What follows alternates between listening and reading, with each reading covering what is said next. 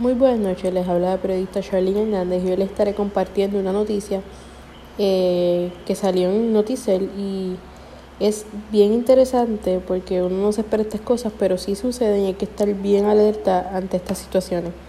La noticia se titula Delivery de drogas en drone reportado en la, en la cárcel de Aguadilla. Esta es una nueva modalidad que están utilizando, así que les compartiré la noticia y dice así. Los oficiales interceptaron una transacción extraña en la madrugada del lunes. El dron fue reportado con un paquete de drogas en la cancha del edificio 8 de la institución carcelaria en Aguadilla.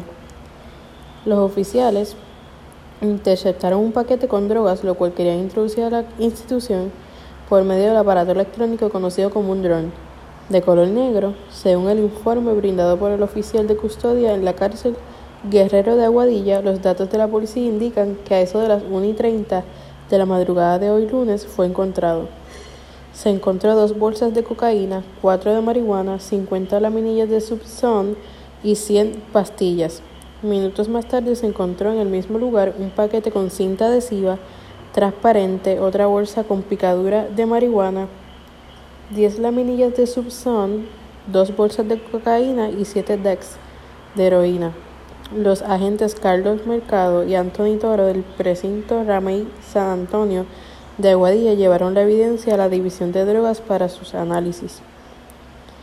Esta noticia es bien curiosa porque uno no se espera que en un dron que usan normalmente para tirar fotos o hacer videos, así este, de las alturas para que se pueda ver todo el ambiente, pues no se imaginan que que lo utilizarían para este, traspasar drogas.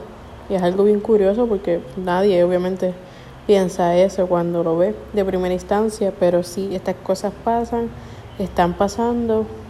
Se reportó en la cárcel de Aguadilla y no sabemos hasta dónde podría llegar, cuántas otras cárceles están haciendo estos movimientos.